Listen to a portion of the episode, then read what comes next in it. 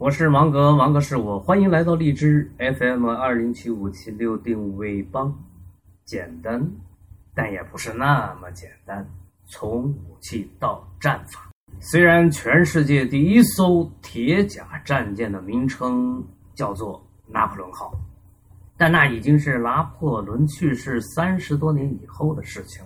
当时发明铁甲舰的科学家找到拿破仑的时候，拿破仑及他的一大帮将军们都根本不相信铁甲舰这个铁疙瘩能够行驶在海洋上，因此错过了凭借先进的科学技术的应用战胜英国无敌舰队的一次大好的机会。战争是科技转化最迅速的一个领域。从来都是谁先使用它，谁就先受益，并且常常可以决定一个时代的结束。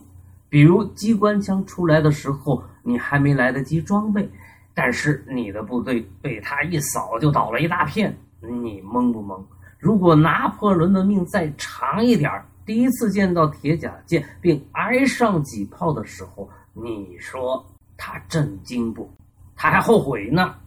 因为发明人最先找的是他，但是这位拿破仑皇帝不相信铁疙瘩能够行驶在海上，直接给否了。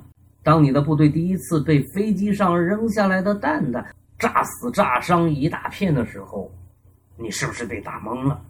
由此可见，人与机器的关系是机器可以增强人的能力。对策就是，但凡新武器出来、新机器出来，咱们就要在第一时间做出反应。试用之后，把你的人马第一时间装备上新式的装备，没有在第一时间学习掌握，拿着三八大盖跟无人机、跟导弹去比威力，能不败下阵来吗？所以我们在互联网时代。在科技进步越来越快的时代，一定要保持对新装备足够的关注、投入与快速学习掌握。战争中应用先进的科技成果，还有一个特点是，每一次的武器的革新换代，并不意味着创新的结束。还是拿战争来说事儿，说它简单。但也不是那么简单。说它简单，那是指单兵作战能力的获得，那是简单的。换上装备，学习开枪开炮，这就完事儿了。说它不简单，那是因为新装备、新武器有可能影响到战法的革新。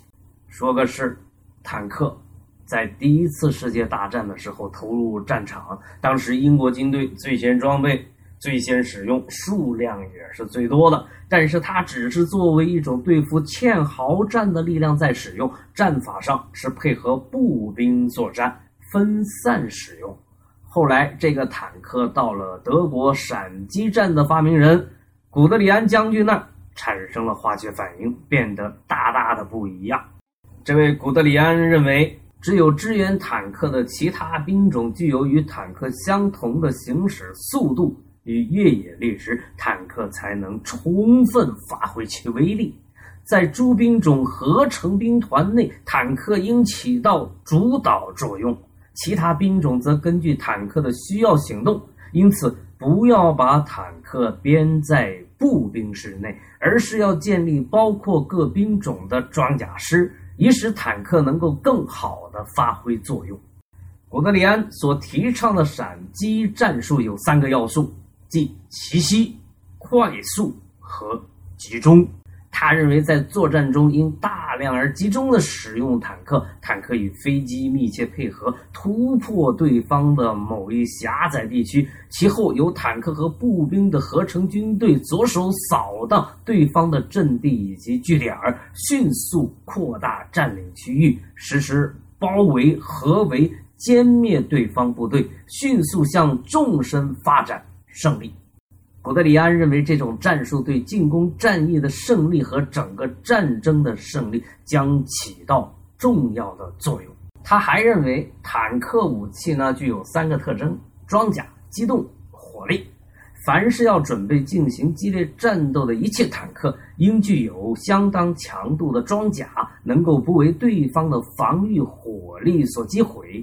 要想取得胜利，尽量使坦克运动迅速，不顾敌人的阻挠，一直向前运动，使敌人无法建立一个新的防线，最后把攻势深入到敌人的后方。火力是坦克武器的最重要的特征，它的火炮在静止的时候和运动的时候都可以开炮射击。坦克前进时，可以把它的火力携带着一同行走。古德里安在第二次世界大战爆发前提倡坦克与机械化部队使用于现代化的战争。在他的组织与推动之下，德国建立了一支当时作战最有效率的装甲部队，屡屡击败敌军，是联合兵种作战和前线指挥等战争形态发展的推动者。这位古德里安是陆军战术闪击战的创始人。被历史学家称之为“闪击战之父”，与曼施坦因、隆美尔一道被后人并称为二战期间纳粹德国的三大名将。英国人简单的使用坦克，德国人创造性的使用坦克，并提出最能够发挥坦克的性能与威力的新的战法。以坦克为进攻的主体，其他兵种进行有效配合的闪击战战法，并在第二次世界大战之中战果卓著，屡建奇功，从而改变了现代战争的基本格局。互联网是一个新引擎，目前人类对它的使用还远未将它的威力全部开发出来。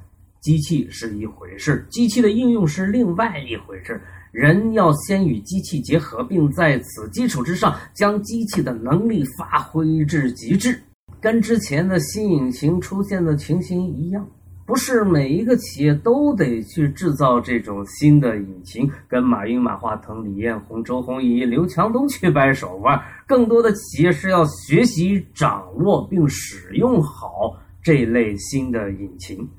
如何使用互联网这架新引擎的能力为企业达成既定的目标服务，是每一个企业家都要认真思考的课题。